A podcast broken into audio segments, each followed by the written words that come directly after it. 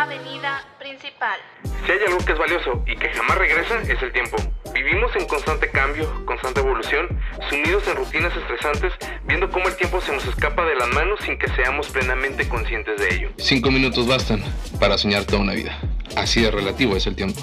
Un podcast que se adapta a tu agenda y estilo de vida. Mi nombre es Efraín Velázquez, una persona viviendo esta vida como tú. Bienvenido. Hola, hola. Bienvenido a este episodio número 2 de nuestro podcast Avenida Principal. Oye, buenos días a ti que te acabas de levantar, a ti que ya estás desayunando, a ti que ya vas en el colectivo, que ya vas en el coche camino a tu trabajo, camino a la escuela o a cualquier otra actividad o simplemente eh, te tocó descansar. Pues buenos días. Espero que tu día esté fluyendo de la mejor manera. Desde aquí te mando todas las buenas vibras. Te recuerdo que si estás pasando por una situación un poco difícil o alguna enfermedad, ten fe. Encomiéndate a quien tú quieras, pero ten fe y estoy seguro que las cosas van a mejorar. ¿Y de qué va el tema el día de hoy en esta mañana para iniciar tu día de la mejor manera? La pregunta es, ¿cooperar o competir? Y es que esta, esta pregunta yo la escuché con Alex Rovira, no sé si has escuchado de él, lo puedes buscar en YouTube y te van a salir una cantidad increíble de videos con una duración de 3 minutos donde él da precisamente las reflexiones de todos los libros que él ha escrito. Y es que precisamente él es un empresario y escritor de España. Ha vendido cerca de 8 millones de copias en sus diferentes títulos, siendo número uno en España. Entonces, cooperar es hacer algo para que junto a la acción o el esfuerzo de otras personas se consiga un determinado resultado. Y competir es la lucha entre sí de varias personas, animales o cosas que aspiran a un mismo objetivo o a la superioridad en algo. Y es que, ¿cuál es la diferencia entre cada una de estas partes? Tú que estás en la escuela, tú que estás en el trabajo, ¿cómo puedes aplicar o cómo puedes identificar si tú estás cooperando o estás compitiendo?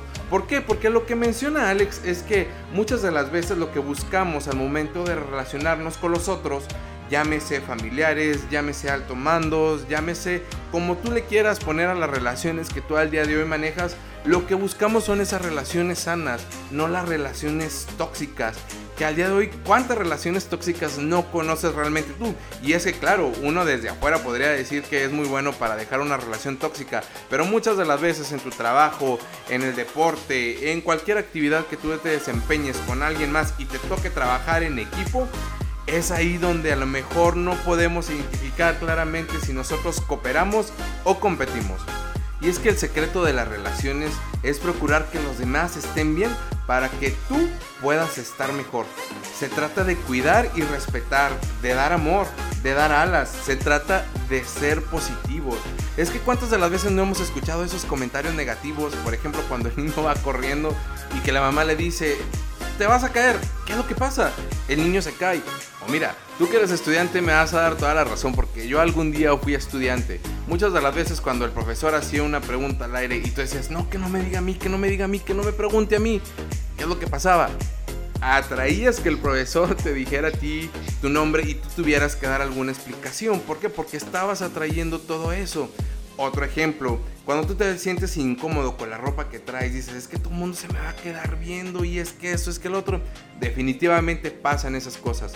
Pero también tenemos el otro escenario, cuando resaltamos las habilidades, cuando somos positivos con la gente, cuando le damos una palabra de aliento, cuando le damos confianza a las personas de hacer las cosas. Definitivamente el desenvolvimiento de esas personas es mucho mejor. El rendimiento de los equipos es mucho mejor. ¿Por qué? Porque están motivados, porque están llenos de buenas energías y de buenos comentarios. Y es que ahora que ya conocemos con esto que te acabo de decir cómo son las relaciones, que buscamos relaciones positivas, dejando a un lado las relaciones tóxicas, es ahí cuando llega el término competencia. La competencia claro que es buena y es necesario para nuestra propia excelencia, para nuestro propio desarrollo, nuestra propia madurez pero es competir con uno mismo. Aquí el objeto de competencia siempre debes de ser tú. La comparación nos debe de servir para dotarnos de excelencia, pero no para destruir a los demás. Los equipos, si tú estás en un equipo de fútbol, si en el trabajo perteneces a un grupo social, si en tu colonia, en tu vecindario y demás forman un equipo, Los equipos crecen cuando no hay envidias. Los equipos crecen cuando no estás compitiendo uno con otro. Los equipos crecen cuando no hay vanidades. Los equipos crecen cuando todos están en el mismo canal.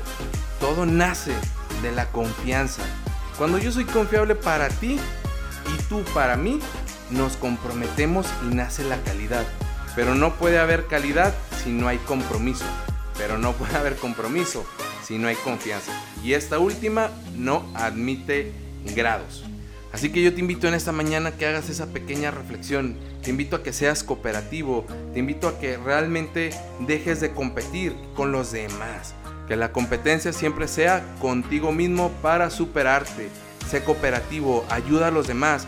Y te invito a que en este día resaltes las fortalezas, las habilidades de todo tu equipo que puede ser una persona negativa, ya habíamos hablado de eso, tú con actitud positiva toma las riendas de este día, resalta las habilidades de tu papá, de tu mamá, de tu jefe, de tus compañeros y verás que este día va a fluir de mejor manera. Recuerda que nos encuentras en Spotify como Avenida Principal y puedes escuchar nuestra playlist de esta semana. Me encuentras en Twitter como arroba podcastavenida en Instagram como arroba Efraín M87. Recuerda que este podcast está disponible en todas las plataformas. Yo soy Efraín y este es mi podcast.